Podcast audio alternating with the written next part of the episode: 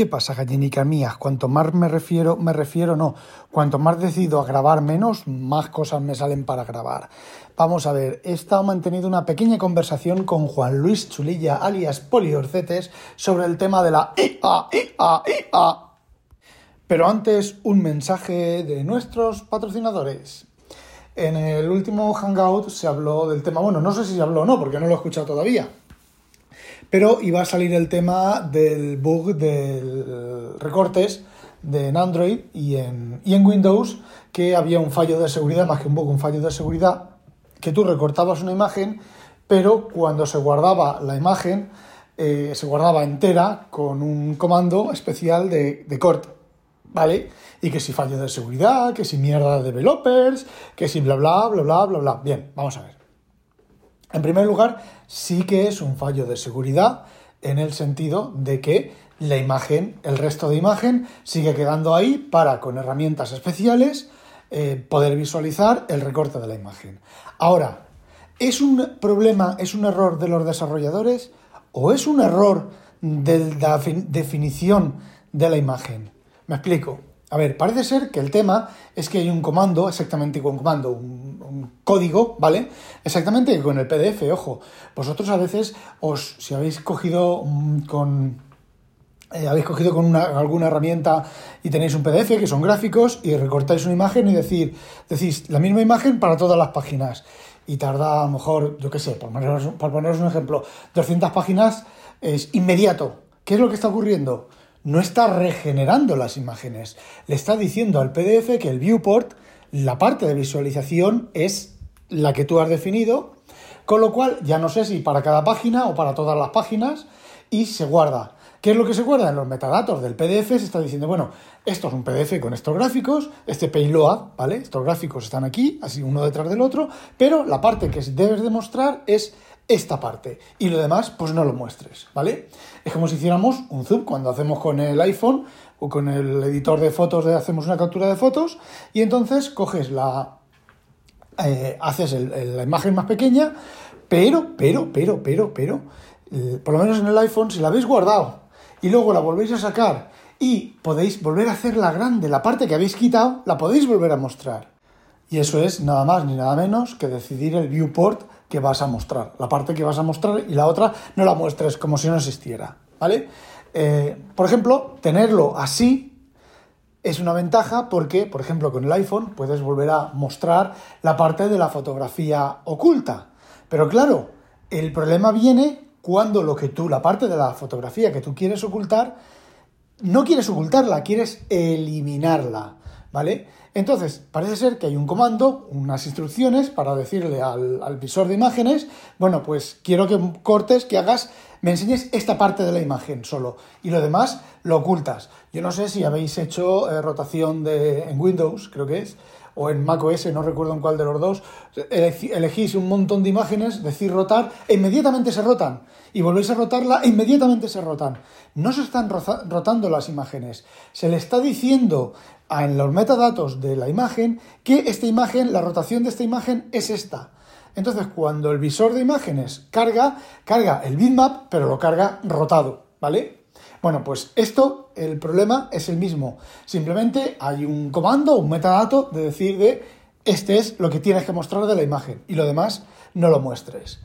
Entonces, si el estándar, si el estándar del JPG o del PNG o del, del PNG creo que es, define que el resto se debe como poco borrar, sino eliminar, el problema es del implementador. Pero yo ya os digo que eso no está, que eso no es el problema del, es del, que joder, yo os digo que ese no es el problema del implementador, del desarrollador que ha hecho el programa, ¿vale? ¿Por qué? Porque no ha cumplido el estándar, que no ha recortado, ni ha borrado, ni ha vuelto a grabar la imagen, una imagen nueva con eh, toda esa parte eliminada o al menos llena de ceros, por deciros un, algo.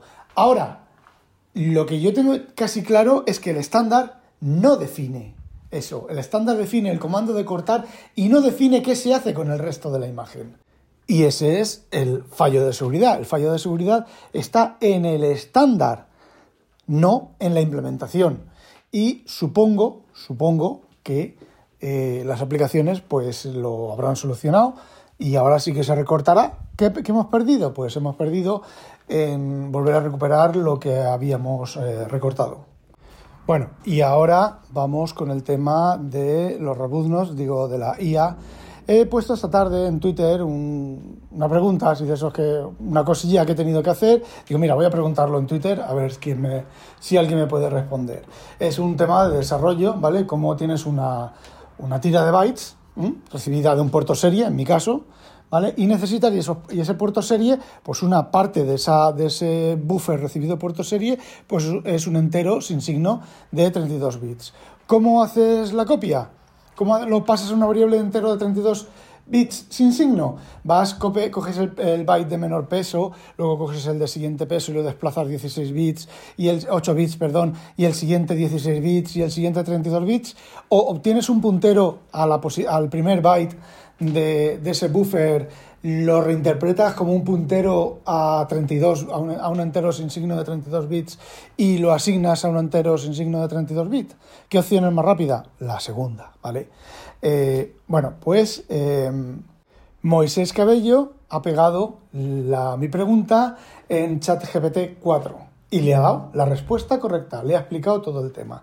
Y luego he puesto una segunda pregunta que es eh, yo estaba asignando al byte número 3 del buffer, ¿vale? O sea, el, primer byte del entero de 32 bits sin signo es, era el byte 3 del buffer, ¿vale? ¿Y qué problema hay ahí? Y entonces primero Moisés le ha preguntado al chat GPT, pero mm, la pregunta, a ver, no lo he interpretado bien y luego le he puesto yo un comentario en, el chat de Discord y eh, ¡tachán! le he preguntado el comentario que he hecho yo sobre alineaciones, con problemas de alineaciones, y joder, lo ha vuelto a clavar, ¿vale? El problema simplemente es que si estamos asignando el, byte número 3 del buffer, el buffer, la dirección base del buffer te la va a dar alineada respecto a la, alineación de memoria. No quiero entrar más en detalles, pero el byte 3 eh, está desalineado, ¿vale? Entonces, eh, cuando eso se mueve de memoria, se produce la copia de un byte y luego la copia de 3 bytes, de 4 bytes y se descarta el último.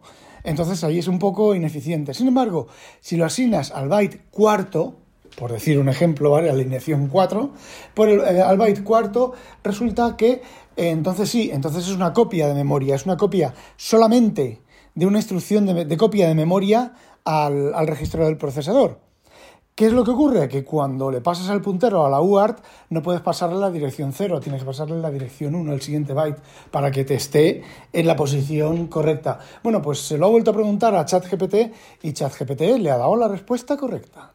Y eso ha traído a Juan Luis Chulilla un tema sobre, eh, bueno, Juan Luis Chulilla no, Vale, se me está reiniciando el alma, que no puedo mirar eh, quién ha sido el, otro chaval que ha preguntado sobre si, la, si las IA se pueden hacer IAs que detecten, eh, bueno, si se puede detectar cosas generadas por la IA, ¿vale? Y le hemos, hemos estado diciendo, sobre todo Chulilla, que parece ser que está bastante puesto con el tema, y Moisés Cabello, que mm, se están haciendo IAs que detecten las cosas generadas por la IA y se están haciendo IAs que, que se protejan de las IAs que detectan el código, las respuestas generadas por las IAs.